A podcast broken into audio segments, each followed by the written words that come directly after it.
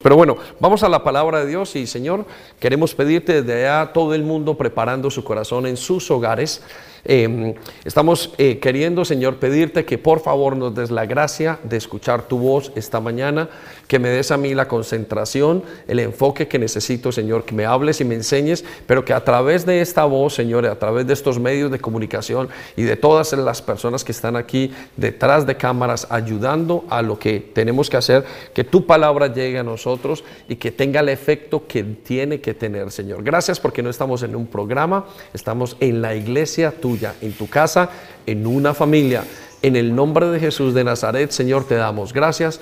Amén. Bueno, ahora su eh, Biblia allí y tenemos un momento. Eh, eh, vamos a Primera de Pedro, capítulo 4, versículo 16.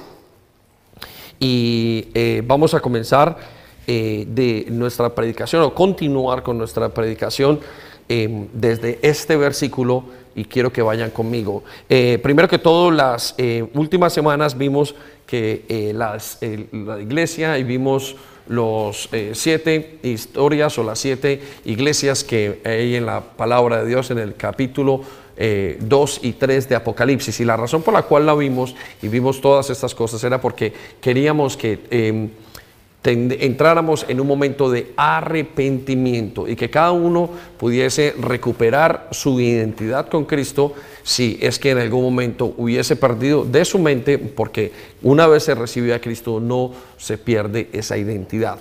Pero la idea es volvernos a Cristo sabiendo qué es lo que tenemos que hacer en estos momentos. Y hemos logrado varias cosas. Uno, una iglesia que continúa adelante. Hemos logrado una eh, iglesia que puede em, continuar con... Eh, eh, con sus familias que están más fortalecidas y nosotros hemos tenido un tiempo para meditar, pero continuamos entendiendo y aprendiendo acerca de estos tiempos. Y nos dice Primera de Pedro capítulo 4, versículo 16. Pero si alguno de ustedes sufre por ser cristiano, no se avergüence, más bien agradezca a Dios por llevar ese nombre.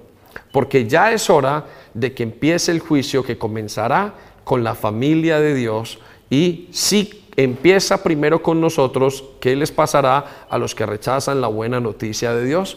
Quiero quedarme en el punto. Eh, voy a mirar, estoy con ustedes en cámara, pero, también tengo un grupo aquí que deseo mirar a los ojos y es lo que eh, realmente me gusta hacer. Em, em, el juicio comienza por casa. Aquí es uno de los primeros o de los conceptos que el apóstol Pedro nos habla. Dice que viene un juicio para la casa de Dios. Y ese juicio que viene para la casa de Dios es muy importante tenerlo en cuenta porque ese juicio nos hace que nosotros eh, volvamos otra vez a Él. Es como si el Señor hubiera predicho o, hubiera profetizado que en algún momento la casa de Dios, o sea, la iglesia, iba a entrar en un juicio. Juicio quiere decir Dios iba a corregir ciertas cosas y, y Dios eh, inclusive en ciertas, en todas las épocas eh, de, las crisis mundiales que la iglesia pueda pasar, económica, emocional, todas esas crisis mundiales que podamos observar, eh, nosotros entendemos que lo primero que tiene que hacer la iglesia es entender que el juicio comienza por sí misma, por la casa. Y Dios dice que esta es la manera como lo está haciendo en estos momentos. Y, creo que ha entrado en un momento donde nosotros comenzamos a estar eh, o a, ser ministrados por Él, comenzamos a ubicarnos, comenzamos a, dejar muchos de los miembros que no eran serios en, su caminar con Cristo, se volvieron más serios, volvieron a la palabra de Dios todos los días, han vuelto a, la iglesia, aquellos que no venían a la iglesia inclusive eh, em, no les gustaba y, hacían complaints o hacían eh, quejas de la iglesia, decían, no, qué pereza la iglesia, hoy desean venir. Hoy algunos de los jóvenes que decían, hoy la alabanza, es que la alabanza no me gustaba, es que mi papá me decía que me pusiera de pie y que comenzara a alabar. Hoy desean venir a la iglesia porque es lo que eh, eh, están deseando hacer, porque Dios está comenzando un juicio por la casa. Y aquellos que quizás eh, no tenían tiempo para orar, hoy Dios les ha puesto una puerta de oportunidades muy importantes para que oren y para que estén juntos. Y eso es parte de lo que eh, em, el plan de Dios. Entonces, em, em, es importante que en estos tiempos, después de haber mirado las iglesias, después de haber vuelto al arrepentimiento, nosotros comprendamos qué es lo que dice la palabra de Dios para que entendamos cuál es el siguiente Ahora, antes de que pasemos a ese tal gran paso que viene, y lo hemos dicho, creemos que estamos en los 10 minutos o en los momentos antes del último partido. ¿Y qué queremos decir con los momentos antes del último partido? Que creemos que la eh, tribulación quizás está muy cerca o que quizás está muy cerca aquello que se llama el final de los tiempos y necesitamos prepararnos para eso. Pero toda esta predicación no es para la gente de afuera, esta predicación es para la gente de adentro, todos los que han escuchado este mensaje en los últimos días. Entonces dice, si el juicio comienza por la casa, entonces, ¿qué les pasará a los que rechazan la buena noticia de Dios? Y el versículo 18 nos dice, si resulta difícil que el justo se salve, ¿qué pasará con el que teme a Dios y está lleno de pecado. Imagínense si eso experimentamos nosotros los hijos de Dios en este confinamiento y estamos experimentando esta revolución ah, y observamos a nivel mundial. He escuchado con gente, he hablado con gente que es creyente y me ha dicho, bueno, yo no creo que el Señor venga todavía, se ha anunciado muchísimas veces, antes se ha dicho que el Señor ya venía y no ha regresado, quizás no tendríamos que hablar como iglesia y decirle a la iglesia eh, estas cosas, pero yo creo que tenemos que prepararnos y nosotros como iglesia tenemos que prepararnos. Y la razón por la cual necesitamos estar preparados es porque la iglesia es la sal del mundo. Eh, quiero que saltemos un momento a capítulo 5 o vayamos al capítulo 5 de Mateo, versículo 13. Y quiero que encontremos algunas de estas lecciones. ¿Por qué no debemos dejar de prepararnos para los días que venimos? ¿Por qué no podemos dejar de observar y de entender qué es lo que Dios va a hacer en los siguientes días? ¿Por qué no debemos de dejar de poner nuestra mirada, de analizar, son los tiempos o no son los tiempos? Bueno, Jesús ya lo había profetizado en Mateo capítulo 5, versículo 13, y hoy lo vamos a hacer desde la eh, eh, versión Dios habla hoy. Y escuche, ¿por qué? Porque primero que todo, la iglesia es la sal del mundo. La iglesia es la sal del mundo. En Mateo 5:13 dice, ustedes son la sal de este mundo. Quizás ustedes se pueden repetir en la casa y decir, yo soy la sal de este mundo. Mire, cuando Jesús le habló a sus discípulos, les estaba hablando a la iglesia y les dijo, ustedes, las personas que me escuchan, aquellos que creen en mí, son la sal del mundo, son las personas que preservan. La sal está hecha para preservar. O sea que cuando Dios colocó la iglesia, la hizo para preservar la humanidad. Quiero que hagas un paréntesis en esto.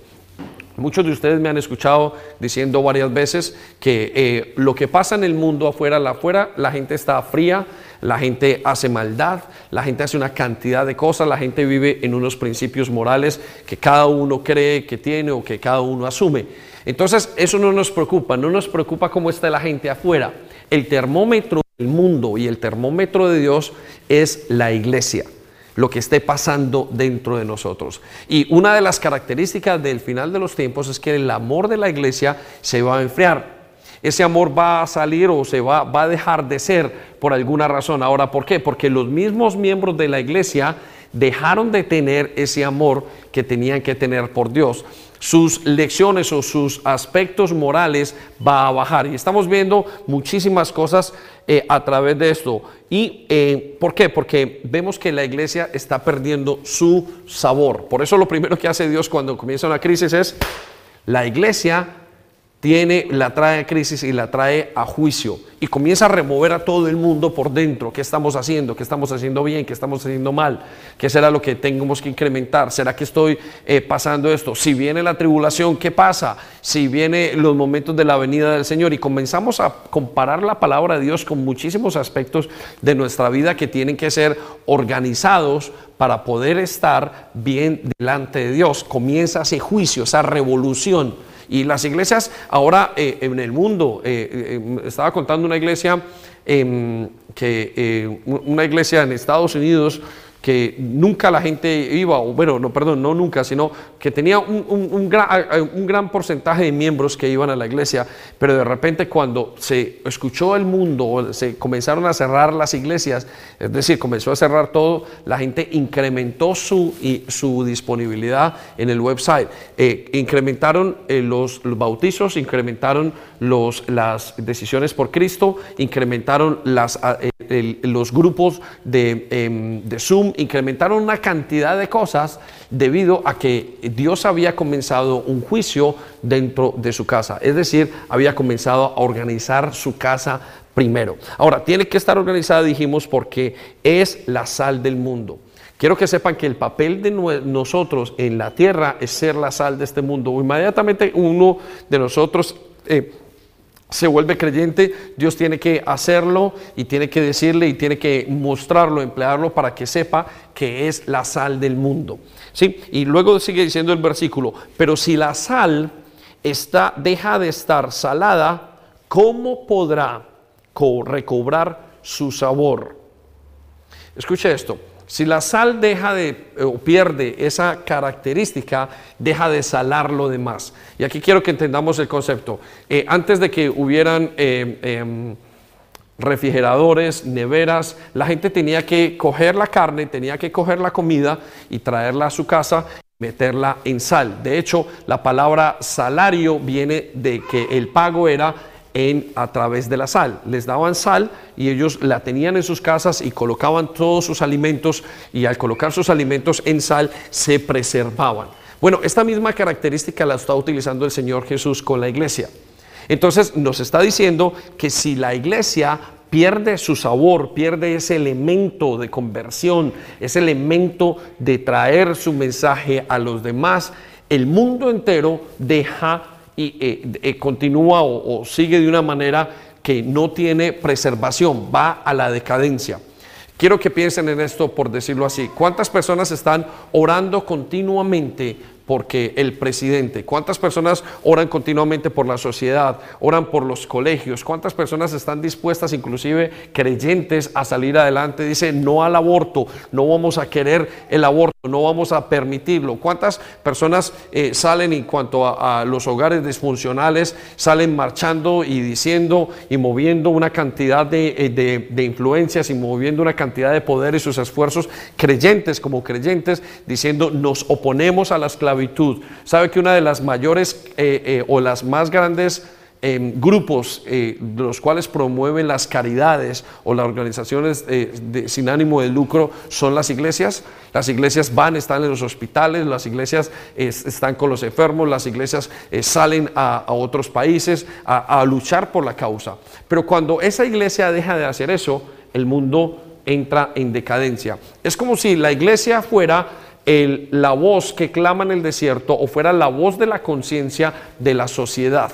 Nuestra iglesia, la iglesia del mundo, la iglesia local, es la voz de la conciencia de la humanidad. Entonces, cuando ellos dejan de decirle y de gritar y de compartir su mensaje y de hablar, entonces esa iglesia o esa humanidad comienza a decaer. Y creo que estamos en esos puntos porque las iglesias lo están permitiendo todo. Estamos en un punto, y lo decíamos en la última eh, predicación, la predicación de la semana pasada, en el punto de la iglesia de la Odisea, donde la iglesia cree que está rica, cree que tiene que hacerse rico, y su mensaje ha bajado y se ha diluido. Y se ha diluido, ¿por qué? Porque tiene muchísimas cosas a su favor, tiene muchísimos beneficios y se ha olvidado del agradecimiento. Y al olvidarse de ser agradecida y de continuar su labor, se despista y termina saliendo y deja de salar al mundo como tiene que salar. Ahora, notemos en el mismo versículo lo que dice, y ya no sirve para nada. Jesús le estaba diciendo, hay un momento donde quizás la iglesia no va a servir para nada. Ahora, continúa sirviendo, por supuesto, seguimos con todas las labores que tenemos que hacer y hay iglesias que eh, van a continuar hacia adelante y van a servir, van a continuar salando, pero hay iglesias que no van a salar más. Y la razón por la que no van a salar más es porque están despistados del gran mensaje de Dios para ellos y para la gente. No van a saber. Entonces Dios está utilizando esto para que lo sepamos y para que continuemos, ah, eh, eh, continuemos adelante, pero con fuerza. Ahora, note lo que dice. Así que se la tira a la calle y la gente la pisotea. ¿Y qué es lo que pasa al día de hoy con el mensaje? El mensaje cuando se da en la calle, eh, quizás nos reciben un leaflet y lo ponen en el suelo. Eh, estábamos haciendo, hicimos un experimento dentro de todas las cosas, un experimento muy pequeño, eh, pero en Facebook, eh, o en una de las redes sociales, creo que fue Facebook, y pusimos una cantidad de dinero en advertisement en cuanto a lo que íbamos a hacer. Y, recuerdo que nos dio eh, nos llegó como a casi 5 mil personas en un momento, pero de las 5 mil solamente dos habían aceptado la invitación. Entonces, eh, y decíamos, esto es como estar en la calle en Wood Green. Cuando uno va dando leaflets y cuando uno va haciendo estas cosas, uno le entrega y hay gente que lo va a tirar al suelo y hay gente que no lo va a aceptar. Ahora, ¿por qué, por, qué es así? Porque el corazón está endurecido. Escuchen, eh, estamos en la época con más información. En este momento usted puede entrar en Google y encontrar toda la información que quiera. Puede desarmar un carro yendo a YouTube. Puede eh, hacer una operación aquel eh, que quiere necesita hacer una operación en casa a corazón abierto, pues ve a YouTube y la puede hacer. Se lo van a decir cómo hacerla. Imagínese el nivel que uno tendría que tener para hacer una cosa de estas y uno encuentra en YouTube cómo se hace una eh, eh, operación a corazón abierto paso por paso. ¿Puede imaginarse esto? O sea que hay información la que quieran. Ustedes pueden tener información de todo, información buena, información mala, información que nos sirve, información que no nos sirve. Pero saben una cosa, estamos en los momentos más, vamos a decirlo así, más simples de toda la historia. O vamos a decirle así, menos sabios de toda la historia. A pesar de que tenemos la mayor cantidad de información, somos menos sabios. Dejamos de pensar, dejamos, de, eh, dejamos inclusive que las grandes influencias nos lleven a donde nos tienen que llevar. ¿Qué es lo que nos está pasando ahorita, creemos, con este coronavirus? Creemos que lo que está pasando es que estamos siendo influenciados con una corriente que quizás no sea ni cierta, que quizás no esté pasando tal y como es. Y vuelvo a recordarles, para, eh, eh, cuentan las cifras, que desde enero hasta esta época en la que estamos han habido más o menos 400 mil casos de, em, de, muertes por el coronavirus. Eh, creo que son 400 mil, quizás es un poco más, pero de abortos han habido 13 millones 13 millones de abortos. ¿Y sabe qué está diciendo la iglesia?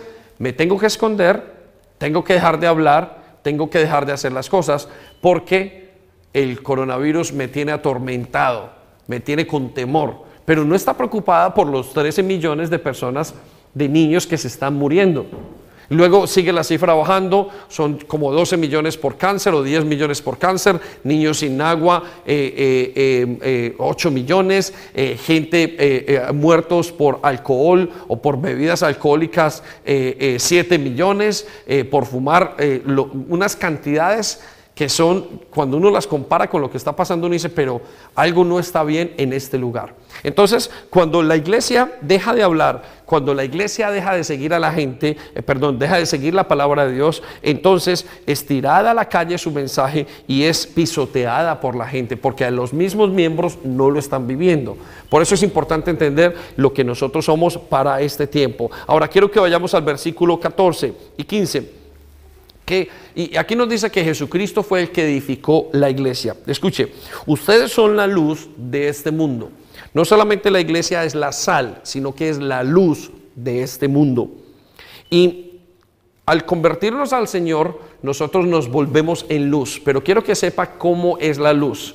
La luz, nosotros somos un reflejo de lo que el Señor está haciendo en nuestras vidas y lo está haciendo hacia las personas. Pero en el momento en que ustedes y nosotros como iglesia dejamos de hacer todo lo que hacemos, dejamos de tener una relación con Cristo, dejamos de reflejar esa luz que viene hacia nosotros, hacia afuera. Es decir, el ser humano, el creyente como tal, no tiene luz propia. Nosotros no tenemos luz propia, de hecho tenemos oscuridad. Entonces ustedes se preguntarán, pero ¿cómo hago yo para brillar? ¿Por qué me dice? Bueno, porque nosotros simplemente somos reflectores, espejos de la luz de Cristo. La luz de Cristo viene, nos golpea y una vez que nos golpea esa luz, nosotros iluminamos el resto de personas que hay a nuestro alrededor. Y ya vamos a hablar de cómo se ilumina el resto de personas alrededor. Ahora, brillar entonces, ¿qué significa? Porque hay muchas personas que dicen, ustedes son la luz del mundo, Ustedes son la luz de este mundo, ustedes tienen que brillar en este mundo. Brillar como iglesia no quiere decir que nosotros tenemos que eh, ser reconocidos como iglesia, que tenemos que ser la iglesia con los más grandes miembros o con la mayor cantidad de miembros, que tenemos ser una iglesia que tenga el mejor equipo de alabanza, que seamos una iglesia que tenga eh, eh, los mejores recursos, que tengamos que ser una iglesia. De eso no se trata el ser y el brillar como iglesia. El brillar como iglesia se trata de hacer la voluntad de Dios. Cuando nosotros brillamos como iglesia, nosotros estamos reflejando lo que Cristo hace en nosotros. No son nuestras, brillar como iglesia no es llevar un mercado a un niño. Quiero que me, que me entienda bien. Brillar como iglesia es que Jesús me diga hacia dónde me dirijo y si es un mercado como sean 10 o como sean 20. La única manera para que el creyente pueda brillar como iglesia o de que pueda brillar es a través de hacer la voluntad de Dios. Es a través de obedecer a Dios. Entonces es importantísimo que entendamos que ustedes y nosotros hemos sido para brillar. Pero escuche lo que dice el siguiente parte del versículo. Y dice, una ciudad en lo alto de un cerro no puede esconderse. Quiero que les quede esto en la, mente. Una ciudad en un, en un cerro no puede esconderse. Está hablando de la iglesia. Hay una característica con la iglesia. La iglesia no se puede esconder. Escuche lo que estoy diciendo bien. No es que la iglesia no se esconda o no se intente esconder. Nosotros nos escondemos en, nuestras casas, quizás nosotros escondemos de hablar. Eh, cuando hablamos nos escondemos es que no actuamos pero él dice, la iglesia no se puede esconder. Aunque la iglesia intente esconderse, nunca se va a esconder. ¿Por qué? Porque el mundo entero lo sabe. La gente sabe y pregunta, ¿dónde está la gente? ¿Dónde está lo que hace la iglesia? A usted lo miran en la calle, a usted lo miran sus familiares. Eh, aquella iglesia que Dios hace nunca podrá pasar desapercibida. Entonces, cuando dice allí que no se puede esconder, ¿de qué se trata? Se trata de que deja de brillar. Entonces la iglesia queda allí como una montaña. Uno no puede esconder una montaña, la montaña está allí. Pero lo que sí puede hacer es dejar de alumbrar. Y eso es lo que nos pasa a muchas iglesias al día de hoy. Escuche lo que dice el versículo 15. Ni se enciende una lámpara para ponerla debajo de un cajón. Antes bien se la pone en alto para que se alumbre, para que alumbre a todos los que están en casa. Cuando Dios hizo la iglesia y cuando Dios nos llamó a nosotros, nos llamó para mantener la luz encendida. Escuche lo que dice, se lo vuelvo a repetir. No se enciende una lámpara para ponerse, para ponerla bajo un cajón. No, Dios no ha hecho esta lámpara, no la ha encendido para que nosotros eh, la pongamos bajo un cajón. eso no es el propósito de Dios. Si alguno piensa que Dios eh, está alumbrando y que nos llamó a nosotros para que nos escondiéramos y no continuáramos adelante, pues está equivocado porque Dios dice que Él no ha hecho una lámpara para encenderla o para meterla debajo de un cajón o debajo de algo que la oculte. No, está hecha para que lo haga y para que continúe la labor que tiene que hacer. Entonces, de este versículo yo quiero que te quedes con esta parte donde él dice, la iglesia no se puede esconder. Aunque la iglesia intente esconderse, aunque usted vaya a casa y, y a lo mejor no salga, aunque usted no hable, alguna vez tarde que temprano se va a saber que usted es creyente. Y cuando sepa que usted es creyente y su comportamiento o nuestro comportamiento no dé la expectativa, porque la gente no es tonta. La gente está esperando, toda la vida lo sabe. Los no creyentes llegan y dicen, oiga, pero usted eh, no es creyente. Aquellos que no tienen una relación, hasta la gente que, comete crímenes, eh, muchos de ellos dicen, pero usted no era creyente. Mire, conozco matrimonios o gente que eh, eh, antes de, casarse em, tuvieron, em, eh, es decir, uno estaba en Cristo y el otro no, y debido al comportamiento, la otra persona le pregunta años después, le dice, ¿usted no era creyente? ¿Usted no era de los que estaban en el grupo de alabanza? ¿Usted qué hace aquí haciendo esto? Porque es su comportamiento. Entonces, aunque usted se intente esconder, la iglesia no puede estar, la iglesia siempre va a estar allí. La pregunta es, ¿es la iglesia relevante o no? Usted pasa por la mitad de un pueblo en Inglaterra o de cualquier parte del mundo y uno va a ver una iglesia. Y, la gente va a pensar, ¿está la iglesia? Lo importante no, no, no piensa si está la iglesia o no. Lo que importa es si la iglesia está vacía o está llena. Es si la iglesia es relevante o no es relevante. El edificio no es, no es posible quitarlo de allí. Y quiero que sepan, allí muy cerca donde nosotros estamos, están en Maxwell Hill. Y uno va y, eh, y hay una iglesia que la convirtieron en un pub. Y la pregunta no es, ¿será que aquí hay una iglesia? Cuando uno pasa manejando, y siempre que paso, siempre me recuerdo, aquí hay una iglesia que se convirtió en un pub. Y uno entra por dentro y es de los mejores pubs. Quiero decirle que las mesas, las sillas, eh, parece un centro de diversiones por dentro. Y cuando eh, eh, uno va caminando, pasando por la iglesia, piensa, dice, ¿cómo es posible que esta iglesia hubiera terminado convertida en un pub? Uno no se imagina, esto ha dejado de ser una iglesia. Uno sabe cada vez, o yo cada vez que paso por ahí, sé que es un pub, que se convirtió, es una iglesia, que es un pub. ¿Me hago entender? No sé si me estoy haciendo entender, ¿sí? Entonces, ¿cuál es el reto que estamos pasando como iglesia? Cuando la iglesia tiene que estar en, entrar en el juicio de Dios eh, y, y tiene que comenzar en la casa porque tiene Dios que definirla. Nosotros somos el termómetro de la gente. Nosotros somos el pueblo. Tenemos que medir los creyentes cómo estamos nosotros. Y le cuento unas cosas. Si nosotros somos liberales, si nosotros somos permisivos con el pecado, si nosotros somos permisivos con el resto de cosas que hay a nuestro alrededor y no valoramos a Cristo y, pensamos de la palabra de Dios como si fuera simplemente un mito o algo que no es relevante para nosotros, pues la gente va a salir y va a decir, ustedes son creyentes, sí, pero bueno, yo no veo nada que sea relevante en sus vidas. Por eso digo, la iglesia, Jesús declaró, la iglesia, aunque intente esconderse, no va a poder esconderse, va a dejar de brillar y eso es lo que el enemigo quiere pero nunca, nunca va a dejar de ser iglesia, va a estar allí puesta. Por eso es importante que tengamos en cuenta eso. Ahora, entonces, ¿cómo brilla eh, la iglesia? Hemos malentendido qué es brillar en la iglesia. Vamos a Mateo capítulo 16, capítulo 5, perdón, versículo 16. Escuchen lo que le dice el Señor Jesucristo a su iglesia, porque le está hablando a los apóstoles, les está hablando a los que están allí con él y les está diciendo, eh, les está advirtiendo. Y para mí, creo que nos está desprofetizando. Está profetizando a la iglesia universal y a la fase en que iba a entrar la iglesia en los últimos tiempos. Y, creo que eso es lo que está pasando. No estoy diciendo que todas las iglesias sean así. No, hay iglesias que lo están intentando, pero ciertamente hay iglesias que están desenfocadas pensando en los programas. O quizás nosotros ahora tenemos, eh, eh, eh, tenemos unos aparatos buenos para, para, proyectar y para hacer el stream, tenemos quizás una buena cámara, quizás tenemos unos bombillos y quizás lo tenemos todo alrededor nuestro muy bonito, o sea, tenemos los recursos. Pero ¿sabes una cosa? De eso no se trata. Se trata de algo más. Porque ¿cómo hacen entonces las iglesias que están en África, que no tienen una cámara?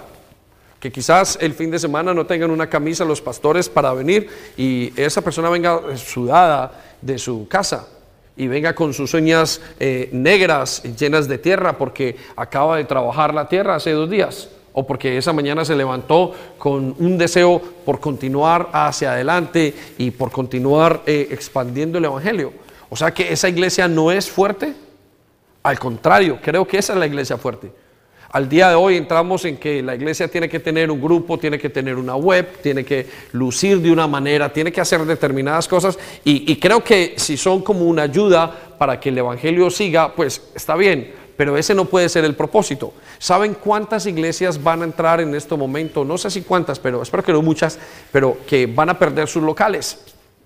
Y, sus vidas enteras, quizás si esta nueva normalidad, se los planteo de este punto, Quizás con la nueva normalidad lo que pase o con la tal llamada nueva normalidad es que la gente va a estar en, sus, eh, en las iglesias. Imagínense si no volviéramos hoy a reunirnos como familias, como iglesia, y hubiéramos invertido todo lo que tenemos en un local que nos habrá costado miles de millones.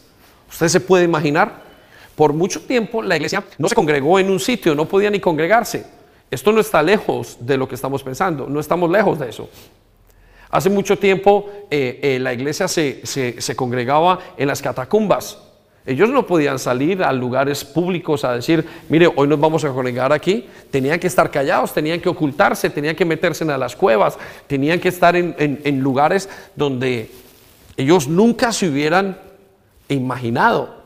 Entonces, en este momento, si la crisis no llega a cambiar y nos dicen de alguna manera, nunca más se puede volver a reunir un grupo. ¿Qué hace un pastor con una iglesia, una congregación, con un edificio supremamente caro y supremamente especial que prepararon para eh, eh, eh, continuar las, las congregaciones? Bueno, ese dinero se va a perder o ese, algunas de las cosas van a pasar, pero ese fue el objetivo. Para muchos pastores o para muchas iglesias el objetivo es tener un buen local. O para muchas iglesias el objetivo es tener una buena ONG. Entonces creo que como iglesia Dios nos dice lo que está diciendo en este versículo, dice, del mismo modo, procuren ustedes que su luz brille delante de la gente. Entonces, ¿qué es que nuestra luz brille delante de la gente? ¿Qué significa que nuestra luz brille para, para los que estamos? Que nosotros tengamos un templo, el mejor edificio. Creo que lo hemos mal concebido. Recuerde, el ser humano por sí mismo no tiene luz, tiene oscuridad. Entonces, si nosotros en nuestras propias fuerzas nos ponemos a decir y nos ponemos a querer brillar lo que tenemos, vamos a dar oscuridad, no vamos a poder dar nada más. Por consiguiente, eh, nosotros tenemos que dar el reflejo de Jesús. Y si el reflejo de Jesús es su luz en nosotros, nosotros nos debemos esforzar en mandar o en dar a las demás personas lo que Jesús nos ha dado. ¿Y qué es lo que Jesús nos ha dado? Su mensaje. Déjeme se lo pongo en este mismo versículo 16. Dice, del mismo modo, procuren ustedes ser que su luz brille delante de la gente. La luz que yo tengo es mi mensaje para la salvación de las personas. ¿Para qué? Para que viendo el bien, el bien que hacen ustedes, todos alaben a su Padre que está en el cielo. El mensaje, la luz que brilla, que verdaderamente puede brillar a las personas, no es nuestro local. Ni siquiera es el programa de Carro Tibú 2020, que lo hicimos con todo el amor. Y lo hicimos con eh, eh, video tras video y entramos y lo miramos y decíamos, wow, parecemos en una mini televisión. Ese no es el mensaje. El mensaje es que la gente pueda llevarse el mensaje de Cristo. Eso es el bien. Mire, todos verán el bien que ustedes hacen. Es ese mensaje de salvación. Si ese mensaje de salvación falta ahora, nosotros dejamos de tener el poder de salar la tierra y dejamos de ser la sal del mundo y dejamos de ser la luz que ilumina sobre las montañas. Y les digo una cosa, es súper fácil salirse de la órbita. Es muy fácil eh, comenzar a vivir la vida cristiana con no me llamaron. Aquí el importante no es si me llamaron o no. Lo importante es qué está haciendo Cristo en mí. El, día de ayer eh, estábamos hablando eh, con uno de los chicos aquí y él muy jovialmente me dijo, no salí bien en este momento, no salí bien en una de las fotos, no salí bien quizás en, la pantalla. Y yo le decía por molestar, pero en realidad había una gran verdad allí. Le decía, pero ¿cómo salió Jesús? ¿Salió Jesús bonito? Si, Jesucristo salió bonito, no importa si usted y yo salimos feos. Si a lo mejor a usted no lo están llamando desde su casa y no pueden estar y, no le han atendido la mano, no se queje. Lo importante es que Jesús Cristo brille. ¿Y cómo brilla? Cuando usted recibe y vive ese mensaje. ¿Sí? Y a, a lo mejor hay momentos donde usted va a tener que brillar a golpes. ¿Qué significa brillar a golpes? Cuando hay una gran dificultad y su luz, lo que usted recibe de Jesús, la gente vea y diga, wow, si ese creyente está pasando por esa situación, ¿quién soy yo para no pasar por ella? Hay momentos donde nuestras propias debilidades son un ejemplo para los demás. Eh, contaba eh, Natanael ayer en el testimonio, una de las grandes predicaciones y, y uno de los, de los invitados todos son especiales, pero muchos me habían dicho, y, Natanael, y queríamos decirle que él viniera porque él ha pasado una situación en la cual se quedó ciego. Y son muchos años. Y cuando usted ve un pastor con esa característica y con esa talante y con ese, esa forma de seguir adelante que tiene Natanael y, cómo aprendió a asumir todo, se queda ciego con cuatro, con cuatro hijos o cinco hijos, creo que son cinco hijos, eh, y con una mujer en medio de un ministerio, en medio de un momento tan difícil, ¿Y, cómo sigue adelante? ¿Cómo tiene esa resiliencia para hacerlo? Y la gente diría, pero ¿cómo es Dios? Si Dios está con él, ¿cómo se queda ciego? Pero el corazón de Natanael no era ese. el corazón de Natanael es, Señor, que, mi, que lo que estoy pasando pueda hacer que muchos vean la luz tuya. Y ciertamente es así. Y, comentó algo acerca de Rick Warren, uno de los eh, eh, pastores más chéveres que, que, conozco. Y Rick Warren habla acerca de la muerte de su hijo y sabe que cuando su hijo muere y, para uno como pastor que un hijo falle, eh, los hijos tenemos una presión que es bien grande, los pastores tenemos una presión que es bien grande, son nuestros hijos. De alguna manera el mundo entero espera, porque la iglesia no se puede esconder, espera que los hijos sigan a sus padres y que hagan la conversión de sus padres. Y nos calificamos, hacemos una cantidad de cosas, pero cada hijo tiene una decisión. Escuchen, el hijo de Rick Warren en un momento con eh, unas debilidades eh, eh, emocionales que tenía, de mentales, de salud mental, como decía, decía él ayer en medio del testimonio, simplemente se quita la vida. Y al cometer el suicidio delante de este tiempo, él utiliza todo eso para que la luz de Jesús brille en los corazones de los demás. Usted, y quiero que piense cada uno de los que está aquí, de los que nos están escuchando el mensaje, ¿qué cosas están en este momento en su vida? Que usted pueda utilizar para que el, Jesús brille en los corazones de los demás. Tiene que ser el mensaje, es su propia vida. Si usted está yendo por un momento de tribulación, entonces sea de ejemplo. ¿Cómo se hace? Si lo hizo mal, bueno, levántese porque Dios va a decir, esto es lo que van a hacer cuando se levanta mal, va a enseñar. O sea que la labor de la iglesia es bastante profunda. Ahora, eh, quiero darte algunas cosas para que volvamos a ser salados. Voy a nombrarte algunas cosas que saqué de las predicaciones o de, las conclusiones de la iglesia, eh, de la iglesia que vimos eh, antes. Y creo que la principal, disculpen, de las iglesias que vimos en las, en las predicaciones antiguas. Pero quiero decirle, la principal manera o la principal razón para estar salados, para volver a salar, es que nosotros estemos eh, esperando a Cristo. Eh, la espera de Cristo es una de las, de las razones o de las maneras más importantes de volver a esa sal, de volver a tener a ese elemento.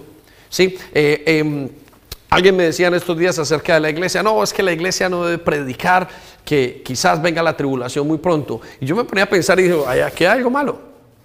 Eh, si Pablo antes, hace dos mil años, que el Señor Jesús no había llegado, si Pablo comenzó a predicar, ya viene, y, escuche, cuando usted lee a Pablo diciendo que ya viene, es como si viene en la siguiente semana, como si viniera esa noche.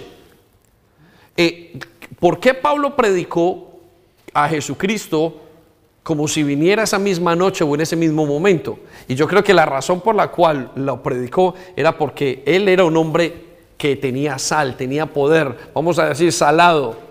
¿Y cómo fue que se mantuvo salado? Estaba esperando a Cristo y dijo, tal vez venga esta noche, tal vez en cualquier momento venga. Pero cuando la iglesia misma ha perdido esa sal, ese salamiento, quiero que sepa que cuando la iglesia lo pierde, deja de vivir, deja de esperar a Cristo. Y dejar de esperar a Cristo es dejar de esperar la esperanza o dejar de tener la esperanza eterna. Por eso, entonces, vamos a dar rápidamente eh, para que los eh, escriban allí aquellos que están escuchando aquí y en todas partes. Primero, para ser salado, espere la venida de su Salvador. Espere la venida de su Salvador. En esta crisis, en este juicio que ha comenzado y que tiene que comenzar desde casa, usted tiene que comenzar primero diciendo, Señor, tú vienes pronto. Entonces, si vienes pronto, tengo que prepararme. Me encanta cuando algunos eh, em, lo piensan y vienen y me dicen, no, yo tengo que prepararme porque quizás no sé si me voy o no me voy. Y yo soy de los que predico y me encanta la predicación acerca de estar seguro de que soy salvo, pero me encanta también de las personas que quieren estar, eh, que no están seguras y se sienten inseguras. ¿Por qué? Porque eso los va a llevar a tomar la decisión. Pero cuando estamos en esta revolución en los últimos dos meses, estamos pensando, Señor, por favor, eh, ¿cómo estoy contigo? ¿Cómo está mi relación? Contigo? ¿Será que lo estoy haciendo bien? ¿Será que yo tengo una buena vida de comunión? ¿Será que tú me estás hablando en la palabra diariamente? ¿Cómo está mi familia? ¿Será que mis hijos si se mueren hoy o nos morimos, a dónde vamos a ir? Eh, ¿Y por qué? Porque deseamos volver a verte a ti. O sea, la razón, la clave es volver a ver al Señor Jesucristo. Eso es, es la esperanza de su venida. Por consiguiente, después de esto, la segunda cosa o el segundo tip que te quiero dar es compra oro refinado. Lo vimos en la iglesia de eh, la última de las iglesias, que decía, compra oro refinado, le decía al Señor.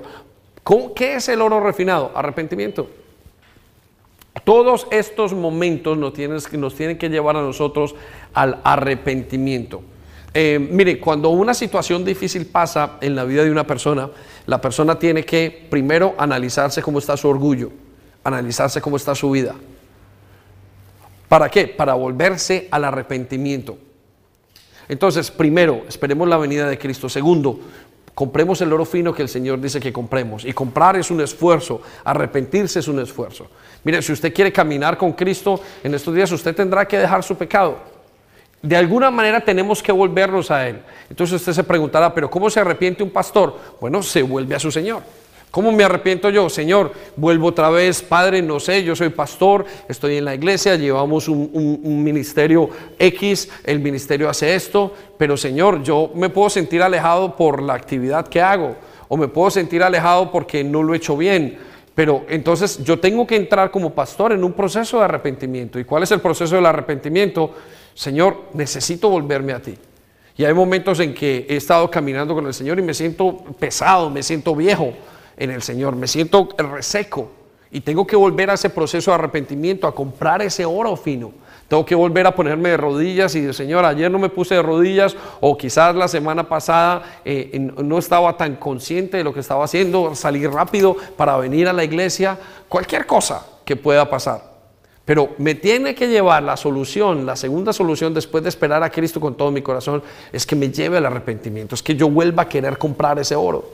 Ahora, comprar oro no es fácil, ¿cierto que no? A veces uno va a comprar el oro a una parte o, no se sabe, no es seguro y uno tiene que hacer un esfuerzo. Comprar oro se necesita dinero. Y, y cuando hablamos de dinero se necesita esfuerzo. Aquí está hablando de esfuerzo. Usted tendrá la iglesia para volver a ser salada, tiene que volver a ese arrepentimiento de nuevo, tiene que volver a esforzarse, a hacer esas primeras obras, que es lo que la tercera cosa que te quiero decir. Una vez que haces, eh, eh, que te arrepientes, que compras oro fino, vuelves a las primeras obras. ¿Cuáles son las primeras obras? Bueno, las primeras obras son la pasión y el amor por Cristo. Cuando el creyente ha perdido su sal, debe volver a decir, Señor, ¿dónde, dónde me perdí? Quiero que pienses en, en, quizás cuando has perdido las llaves. Cuando uno pierde las llaves y las deja en un lugar, uno piensa eso, bueno, ¿dónde fue el último lugar donde dejé las llaves? Y, quizás eh, eh, no es buena el análisis y, y, por supuesto no es la misma comparación que debo hacer, pero ilustra un concepto. Busca a Dios en el último lugar donde lo viste. Sabes que María y José iban con Jesús caminando hacia Jerusalén o salían más bien de Jerusalén y se perdieron de, él. Y dice que se perdió por tres días.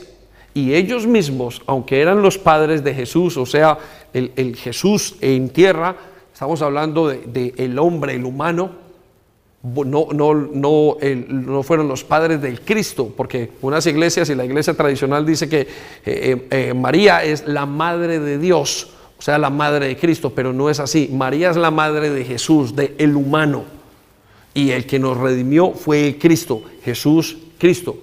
Y ellos se tuvieron que devolver, ellos dos mismos se tuvieron que devolver al lugar donde lo habían visto la última vez. Entonces, ¿qué tiene que hacer un creyente? Volverse al lugar donde por última vez estuvo bien con Jesucristo. Piénselo, vuelva, Señor, ¿qué era lo que me hacía bien? Las vigilias de la casa. Señor, es que a mí lo que me hacía bien es, es el ayuno. Bueno, vuelva a ayunar. Señor, a mí lo que me hacía bien es volver a los devocionales. Pues tiene que volver a los devocionales. Es parte de esa manera de cómo volver a ser salados, cómo volver a salar, a volver a coger el poder que teníamos que tener para salar. De tal manera que la gente no vea a los creyentes y les diga, bueno, este no sé si es creyente o no es creyente. Este es un agente eh, eh, especial cristiano. En la iglesia no saben, no saben si es carnal o creyente, y eh, perdón, en la iglesia no saben que es carnal y en la calle no saben que es creyente. ¿sí? Entonces, esto es una cosa muy importante. Debemos de volver a las primeras obras. Y eso fue lo que el Señor Jesús le dijo a la iglesia de Éfeso. Le dijo, vayan, vuelvan a su primer amor, vuelvan otra vez a Él, vuelvan a arrodillarse, vuelvan a llorar, vuelvan otra vez a caminar con Él, vuelvan otra vez a hacer los esfuerzos, vuelvan otra vez a orar, eh, eh, hacer las oraciones en sus casas eh, juntos, vuelvan otra vez a ese concepto del cual ustedes vivieron y cuáles estuvieron juntos, ¿no? O, los fortaleció. Muy bien, y otro, el cuarto punto es, para ser salados o volver a salar, es deja la apariencia de que estás vivo cuando estás muerto, o sea, deja la religiosidad. Y recuerde que se lo dijo creo que a la iglesia de Tiatira. Le dijo, ustedes tienen pinta de que están vivos, pero están muertos. Y vemos las iglesias tradicionales al día de hoy, que son iglesias que están muertas. Y hay gente que como creyentes están muertos, han dejado de salar tienen una pinta, hablan con una pinta de que están vivos, pero por dentro están secos. ¿Por qué? Porque les falta la presencia de Dios, le falta lo que Dios les ha dado todo ese tiempo. Y entonces tienen fama y tienen apariencia de que viven, pero están muertos. Y eso se lo digo a la iglesia de Sardis. Eh, el, quinto, eh, el quinto tip para volver a recuperar la sal es regresar al celo por la enseñanza sana es decir, volver a la enseñanza bíblica. Recuerde que una de las cosas que le pasó a la iglesia de Pérgamo y la de, la de Tiatira es que dejaron entrar en sus vidas la mala doctrina, la mala enseñanza. Pero para volver a recobrar esa sal que tenemos que recobrar, tenemos que volver otra vez a la sana doctrina. ¿Qué dice Jesucristo acerca de esto? Yo tengo que volver a la palabra de Dios y leerla y analizar y decir, Señor, o pensar y meditar en ella. Esto está bien, esto está mal, ¿qué es lo que está pasando? ¿Cómo puedo yo seguir adelante en esta situación? ¿Qué es lo que dice, Señor, para los últimos tiempos, qué es lo que va a pasar? Tengo que reconocer esas cosas para poder volver a ser salado. Si usted no tiene amor por la palabra ni celo por la palabra de Dios para hacerla, para llevarla cabo, para predicarla, inclusive para decir y criticar los tiempos de ahora, entonces usted está perdiendo su manera de ser salado. Si usted dice en estos tiempos no pasa nada, Dios no está haciendo nada, esto es un virus como cualquiera, hay una situación, quiero decirle que usted no está observando lo que está pasando. Quizás usted no sepa la palabra de Dios porque no tiene celo y no tiene celo porque no la conoce y si no la conoce es porque no la ha estudiado y si no la ha estudiado, ¿cómo la va a poner en práctica? Pero aquellos hombres que quieren volver a ser salados, vuelven otra vez a la lectura y analizan y dicen y sacan conclusiones y van aprendiendo y pueden caerse en alguna manera, pero están enamorados de la palabra de Dios y ese celo viene y no dejan entrar una doctrina extraña a sus vidas y por consiguiente pueden volver a salar a las personas que están al lado. Y el quinto punto o el quinto tip es aprenden a soportar la presión. Miren, la iglesia de Pérgamo tiene una característica, que la presión del mundo fue tan fuerte, la presión del pecado, la presión del imperio romano para esa iglesia en ese momento era tan fuerte que ellos dejaron de tener la presión. Hay tres cosas que nos meten presión a los creyentes. Una, el mundo. Dos, Satanás. Y tres, el pecado. Y la iglesia tiene que ser fuerte para poder sostener esa presión y no dejar que el mundo, ni Satanás, ni el pecado inyecten y le quiten la sal que tiene. Piensa en este momento en qué cosas usted se ha involucrado, la televisión, los medios de comunicación Hace muchos días un joven me decía, es normal que haya tanto abuso de drogas en, las redes sociales, es normal que haya tantas cosas en esto, es normal que veamos estos mundos como lo estamos viendo, esa crisis de, eh, em, de identidad que estamos viendo, es normal. Y yo le decía, no es normal, no es normal. Yo no puedo dejar, yo no puedo ceder a la presión que tienen todas esas cosas en mí. Yo tengo que decir y volver otra vez atrás y comparar con la palabra de Dios y decir, a ver, esto no es normal. Lo que está pasando ahora no es normal. ¿Por qué tengo que volver a esto? Porque el mundo entero, el sistema me va a presionar para que yo deje de ser salado. Va a callar a la iglesia. Estoy hablando y pensando en una iglesia que... Eh, em, era la iglesia metodista hace muchísimos años. ¿sí? Y, estamos hablando de otra gran iglesia que les voy a decir una cosa, hizo un, impacto en la, vida, en, la, en la, vida social del mundo entero, como los que son las iglesias de, em, de, em, la Armada de Salvación en muchos casos, eh, que predicaban un mensaje que era salado. Cuando salían a la calle la gente se convertía a ellos, pero de alguna manera, en algún punto, fue tanta la presión que comenzaron a hacer ONGs. Parece que su trabajo más que ser una iglesia que fuera fuerte en la predicación, comenzó a ser una iglesia que simplemente se dedicaba a la obra social. Entonces piensen en esto, en lo que les estamos diciendo en este momento. Hay que regresar, eh, perdón, hay que aprender a soportar la presión para ser salado. Soporte la presión, soporte porque el mundo va a venir, los jóvenes van a venir, el mundo les va a, dar una cantidad de cosas. En la cantidad de tecnología y de información que tenemos para consumir va a hacer que nosotros y nos va a presionar a dejarla eh, eh, estar salado. Eh, y dejar de dar la sal a las personas que están alrededor nuestro. Y tienes que pensar en eso porque es una, es una verdadera amenaza. Y el sexto punto para regresar y volver a ser salado es regresar al celo, perdón, eh, eh, poner las nuevas vestiduras. La Biblia nos habla en el capítulo 3 también con la iglesia de la Odisea, les dice, pónganse nuevas vestiduras. Ahora, ¿cuáles son la, ¿cuál es la nueva vestidura? La nueva vestidura es la palabra, es las obras de Dios. Hemos dejado de hacer las cosas que Dios nos pide que hagamos. Y, quiero que entendamos esto, qué significa dejar de hacer las cosas que Dios nos pide que hagamos. Cuando hablamos de eso es, usted no es que usted haya dejado de repartir mercados. En este momento se da más dinero para obra social que nunca. En este momento los cristianos del mundo están apoyando más ONGs que nunca.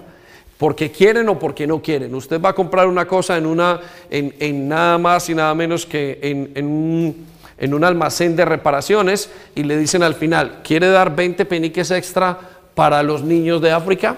Y usted dice, todo el mundo está dando, todo el mundo está haciendo obra social, especialmente en este país.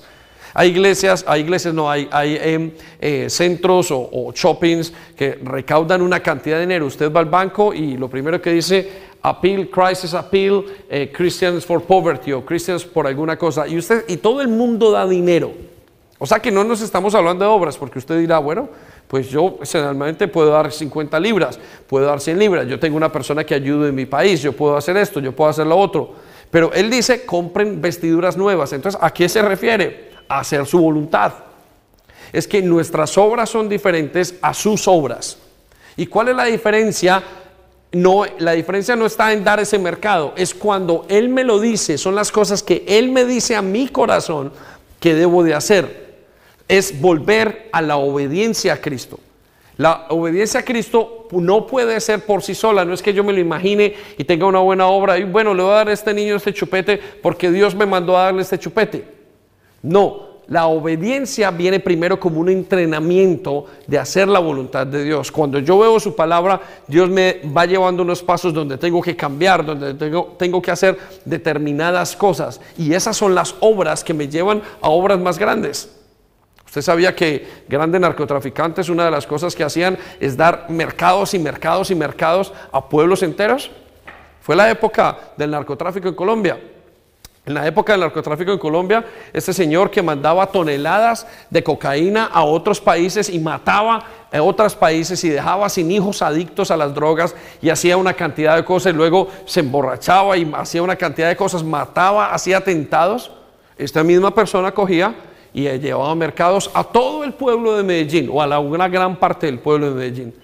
¿Sí? ¿Para qué? Para hacer buena obra. Por consiguiente hay un mensaje mixto y decían, esta persona es buena porque hacía buenas obras, unos piensan, y otros decían, esta persona no es buena por el resultado que tiene, mata gente, eh, eh, contamina gente, mata gente a través de las drogas, se enriquece a través de las drogas. Y creo que es el pensamiento que muchos tenemos hoy. No, yo hago las buenas obras porque yo voy y doy un regalo a una persona. Esas no son las buenas obras. Las obras que nos dice el Señor que tenemos que, comprar o que tenemos que vestirnos o con las que tenemos que vestirnos son obras que salen de la obediencia de estar con Él. Es decir, yo me pongo en la mañana, me pongo a investigar o le digo al Señor, háblame y el Señor me va a decir algo. Me puede decir, quiero que cambies tu manera de ser quiero que no grites más, quiero que des esto, o me puede decir, lleva este mercado a tal persona, o me puede decir, ayuda a tal persona. Pero tiene que ser de un momento donde Él me dice, Él me guía. Y esa es la verdadera obra de Dios. No son las buenas obras, son las verdaderas vestiduras. Y por último, vemos el último tip que te quiero dar, utiliza la poca fuerza que tienes para alcanzar a los demás. Es muy importante que utilicemos la poca fuerza que tenemos para alcanzar a la gente que está. El Señor dice que una de las iglesias que más le gustan, y es la que más me gusta a mí, es la iglesia de Filadelfia. Y la característica de esa iglesia, y no perdió la sal, realmente la recuperó, era porque lo poquito que tenía lo llevaba con mucha fuerza para el Señor. Lo poquito que tenía lo llevaba de tal manera que lo daba a todo el mundo. No le importaba el esfuerzo. ¿Sabes? Cuando Dios llamó a Moisés, le dijo, ¿qué tienes en la mano? Y Moisés le dijo, una vara. Le dijo, bueno, te voy a hacer llevar delante del faraón y trae esa vara y la vas a colocar delante de él y, se va a formar y va a, hacer, eh, y va a proyectar muchas cosas acerca de mi gloria y de mi poder. Luego le dijo David, ¿qué sabes hacer? Y le dijo, bueno, Señor, yo simplemente soy un pastor. Y lo convirtió en el pastor de Israel. Entonces, ¿qué es lo que nos está diciendo el Señor? Lo poco que tenemos, esa poca fuerza que tengamos, retengámosla para ir y para estar delante de Él. Porque es una puerta que está a medio abierta, pero continuemos con toda la fuerza que tenemos que continuar. Ahora, quiero que nos detengamos aquí porque queremos volver a ser salados. Pero recuerda, tienes que volver a, otra vez a reflejar esa luz y tiene que ser a través de su presencia. Ahora, en este momento quiero que toda la iglesia, los que estamos aquí y los que estamos en casa, vamos a detenernos para tener la Santa Cena. Y ustedes dirán, bueno, la Santa Cena al día de hoy no estamos allí, pero yo quiero que la tengamos. Quiero invitarlos a que la podamos eh, en, casa. Em, presenciar o inclusive compartir con nuestros hijos y con nuestra familia. Y creo que es un momento muy importante. Quizás no tengas, como nos lo decía Andrés en el principio de, la reunión, no tengas pan, pero tienes galletas, tostadas, no importa, realmente no importa. Vamos a hacerlo simbólico y, eso es lo que queremos hacer. Eh, quizás no tengas vino, pero si tienes jugo, si tienes agua, si tienes un café, y vamos a representar ese momento. Pero quiero que eh, lo hagamos a la luz de volver a ser sal, a la luz de volver otra vez a la presencia del Señor, a la luz de volver a, experimentar que en estos momentos eh, volvamos otra vez a brillar en el mundo. Y quiero que vayamos a Primera de Corintios capítulo 12, versículo 23. Y creo que está en pantalla allí, toda la pantalla y vamos a leerlo desde las casas. Si ustedes quizás se están preguntando, los que son de casa, eh, ¿cómo puedo volver a salar mi camino? ¿O cómo puedo volver a salar mi vida y volver a brillar? Otros están preguntando cómo podemos hacer para eh, continuar hacia adelante y, y saber las cosas. Bueno, todo comienza con lo que Dios está haciendo en nosotros, pero a partir de esto que es volvernos a Él. Entonces nos dice la palabra de Dios, dice en el versículo 23, y, quiero que entendamos esto, es una de las maneras en las que nos volvemos a Dios. Dice, las enseñanzas que les traigo, este es Pablo hablándole a la iglesia, son las mismas que recibí del Señor la noche en que el Señor fue traicionado, tomó pan. Versículo 24. Después de dar gracias a Dios, lo partió, o sea, tomó el pan la noche anterior, antes de morir el Señor y de ser traicionado, dijo, tomó el pan y levantó la copa, perdón, tomó eh, el, el pan y dijo, este es mi cuerpo que yo doy a ustedes, cómanlo como recordatorio de mí. Por eso lo quiero hacer. ¿Por qué la Santa Cena? La Santa Cena la debemos de tomar en recordatorio de Jesucristo, recordatorio de que Él viene.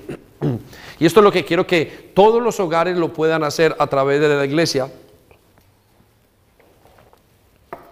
Que entiendan la razón por la que la están tomando. Para muchas iglesias tomar la Santa Cena es un rito en el que van por la mañana y están y la reciben y, y simplemente ya hice el rito de hoy y vuelvo otra vez a mi vida normal. Pero no, el Señor dijo que la Santa Cena era un recordatorio de que Él venía por nosotros. Era un recordatorio de que Él pronto volvería. Y recuerda, cuando vuelves, vuelves a hacer, cuando vuelves a pensar a, esa, cuando recuerdas que Él viene, Vuelves a tener esa sal, ese poder que Dios quiere que tengas para hacer la obra en, en el mundo entero. Y por eso queremos compartirlo. O sea, cuando tú tomes esto, tienes que pensar, Señor Jesús, tú moriste por mí, entonces eh, yo me estoy recordando, en este momento recuerdo que tú vienes pronto. Y no solamente recuerdo que vienes pronto, pero quiero, que, quiero recordar que vienes y que voy a ir a estar contigo. Ya lo dijimos el, viernes en la predicación, eh, aquellas características de vivir como en el cielo. Y si piensas en eso, Señor, ya vienes, voy a ponerme a cuentas contigo. Y, y quizás si nunca te has puesto a cuentas con Dios, ese es el momento de ponerte a cuentas con Él. Y él dice que, eh, nos dice entonces, tomen el pan y eh, entiendan que es un recordatorio de mí. Versículo 25 dice, y de la misma manera, después de comer, levantó la copa de vino y dijo, esta es la copa del nuevo pacto entre Dios y su pueblo, que he sellado con mi sangre. Cuando beban el vino de esta copa, háganlo para recordarme. Noten, y se lo decía a mis hijos en estos días, una de las herramientas más fuertes que tiene el ser humano en él es la memoria. Entonces, ¿qué fue lo que hizo Jesús? Dice, a medida que ustedes me recuerdan y recuerdan lo que yo hice por ustedes y que voy a volver pronto, ustedes vuelven a recobrar la fuerza de esa esperanza. Entonces, cuando usted recuerda la fuerza de esa esperanza, usted se vuelve a cuidar en santidad. Usted se vuelve a enamorar del Señor, vuelve a la doctrina. Ya vienes pronto, Señor. Lo dijimos en las diez vírgenes. Cinco estaban las diez dormidas, pero cinco se levantaron esperando que Él viniera. Cinco se quedaron simplemente dormidas. Ah, Él no viene.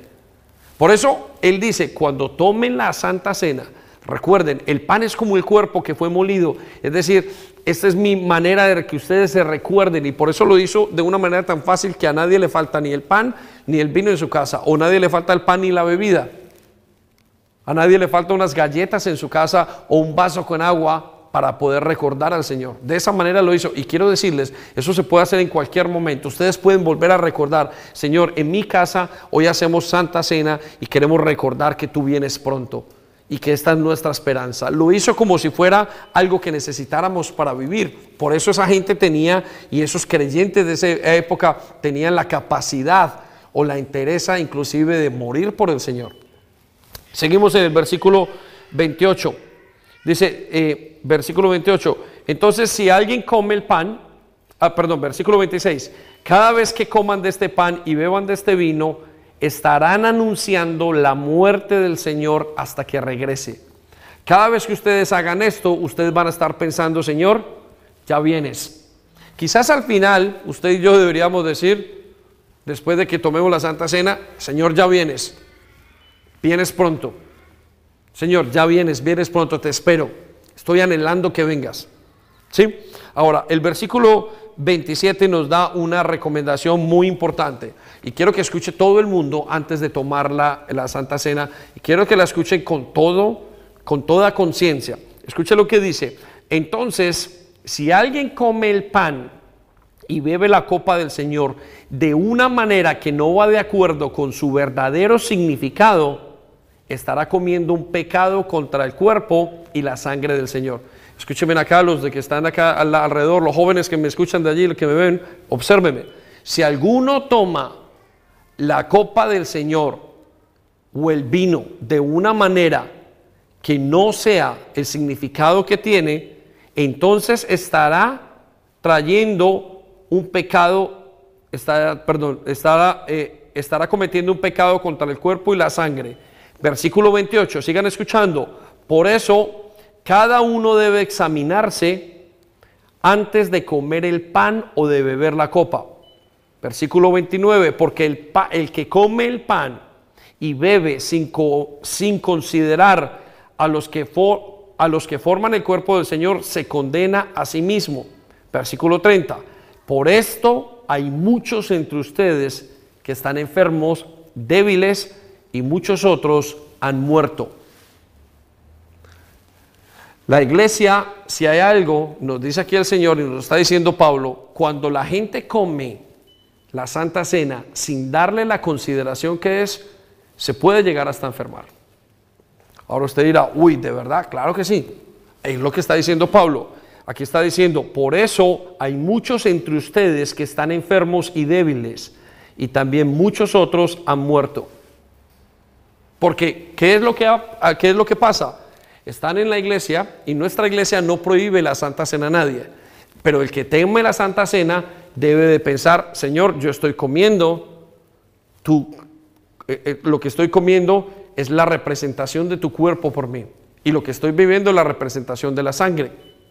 Por consiguiente, Señor, lo que tú hiciste por mí es importante. No es tomarla por tomarla. Dice que entonces es la razón por las cuales hay muchas personas enfermas dentro de la iglesia de Dios. Por eso es importante hacer un análisis. Ahora, Dios no está diciendo que usted debe soltar todos los pecados como otros lo han malentendido. O, es decir, bueno, lo tiene que hacer, pero otros han malentendido. No, yo no puedo tomar la santa cena del Señor porque yo tengo pecados. El Señor lo que está diciendo es considérese y cuando tome, tome por esos pecados. Señor, hoy tomo el vino y el pan pensando en lo que tú has hecho por mí. Yo no debería de seguir pecando. Pero Señor, si yo tomo hoy este símbolo, hoy represento que tú me vas a dar fuerzas para dejar de pecar. Eso es lo correcto. Lo incorrecto es decir, no pasa nada, ayer me acosté con mi novia y tomo porque aquí nadie me ve. Dice que enferma, trae ruina, trae una cantidad de cosas que nos está diciendo el Señor. Por eso en el versículo dice 31, si nos examináramos bien, no seríamos condenados. Entonces hay que examinarse a la hora de tomar la Santa Cena. Nos va a traer fuerzas para seguir adelante, fuerzas emocionales, fuerzas espirituales. Pero ciertamente hay que, eh, hay que examinarse bien. Y en el versículo 32 dice a la iglesia, pero cuando el Señor nos castiga es para mostrarnos el camino correcto, para no tener, bueno, muy bien, volvemos al versículo 31. Tenemos que examinarnos en lo que estamos haciendo. Quiero que tomemos un tiempo entonces en este instante allí en sus hogares y piensen lo que les decíamos desde el principio. ¿Han perdido su sal? ¿Hemos dejado de brillar? ¿Por alguna razón hemos dejado de tener el impacto y no somos relevantes en lo que hacemos? Y, no en lo que hacemos laboralmente. Laboral es lo laboral, son sus capacidades.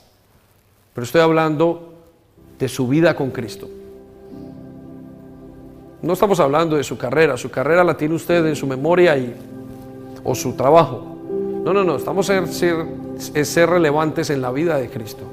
Cuando la gente ve mi vida como una iglesia, ¿qué ve?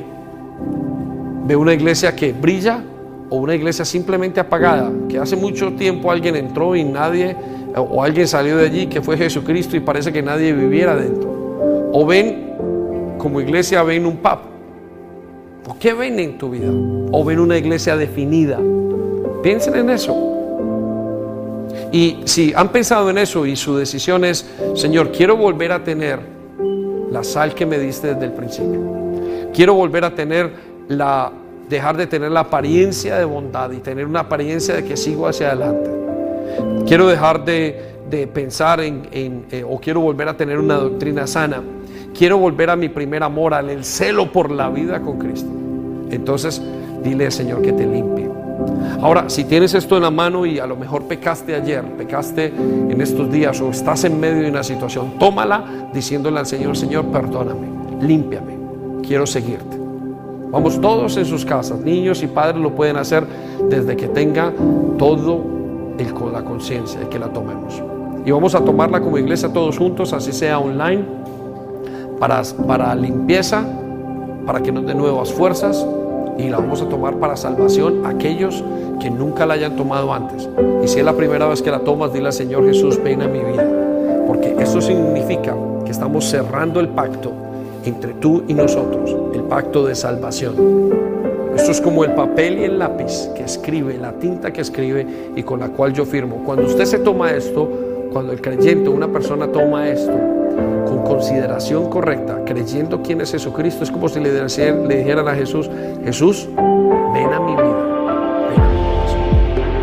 Padre amado, recordamos que vienes pronto, recordamos que tu venida está cerca, recordamos que tenemos que esperarte, recordamos que tenemos una eh, una esperanza renovadora y fuerte. Señor, no queremos que el mundo nos meta la presión, Señor. No queremos que ceder a la presión de Satanás, ni siquiera la presión de nuestros pecados. Queremos mantenernos para ti como una iglesia sana, una iglesia limpia. Señor, gracias por lo que nos das. Gracias por la esperanza que nos diste este fin de semana. Ahora recordamos todos donde estamos, que tú vienes pronto, que tú eres la razón de nuestro existir, de nuestro ser. Y ahora bebemos conscientes de que aquí está el pacto más importante que podemos hacer.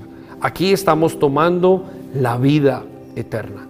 Aquí estamos diciendo, nuestra vida depende de ti. Lo primordial, todas las cosas.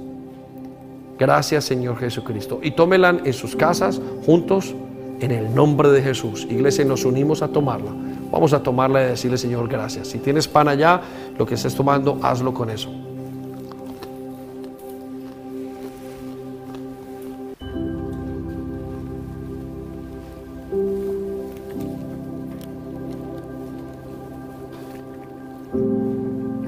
Pronto, Señor. Recuperamos las fuerzas, Padre, espirituales y emocionales. Mm. Tu sangre que lava, Señor, nuestros pecados la recibimos. Y sabemos que estamos haciendo un símbolo, pero un símbolo que tú te tomas muy en serio, Señor. Y un símbolo el que nos renueva la fuerza espiritual y emocional y aún física. Y te pedimos en este instante que donde allí hay hogares que te creyeron, haya sanidad en los aspectos que necesitan tener, Señor. Te pedimos que seas propicio a los cambios, a los cambios de vida y a todas las cosas que tenemos que hacer, Señor. Aquellas expectativas que tenemos en nuestros corazones, Señor. Te pedimos por los que están enfermos y por los cuales en sus casas tienen enfermos, que honres tu palabra, Señor, lo que dice aquí, Señor. Te pedimos, Señor, que muestres tu poder sobre nuestras vidas humildemente, Señor, sabiendo que tú nos das, Señor, conforme a tu palabra. Te damos gracias, Señor, por eso. Y familia, qué rico haberlos tenido el día de hoy.